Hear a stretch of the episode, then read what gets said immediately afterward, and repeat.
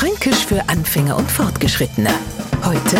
Na freilich, am Franken-Go zuzuhören ist enorm wichtig. Man muss nur aussprechen lassen. Und wenn man um was bittet, noch mal warten, aber sagt, na freilich. Erst dann kann man sich einigermaßen sicher sein, dass man kriegt, was man will. Wichtig ist allerdings, wie das freilich gesagt wird. Sagt er, na freilich, nur ein Wunsch, dann macht es lieber unser Anliegen lustig. Find's einfach ein wenig zu viel verlangt.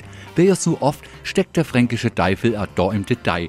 Freilich heißt nichts anderes als freilich, natürlich, selbstverständlich, na klar. Und wenn Sie als Neufranke jetzt gefragt werden, na, alles verstanden, dann hoffen wir jetzt auf ein korrektes, na freilich.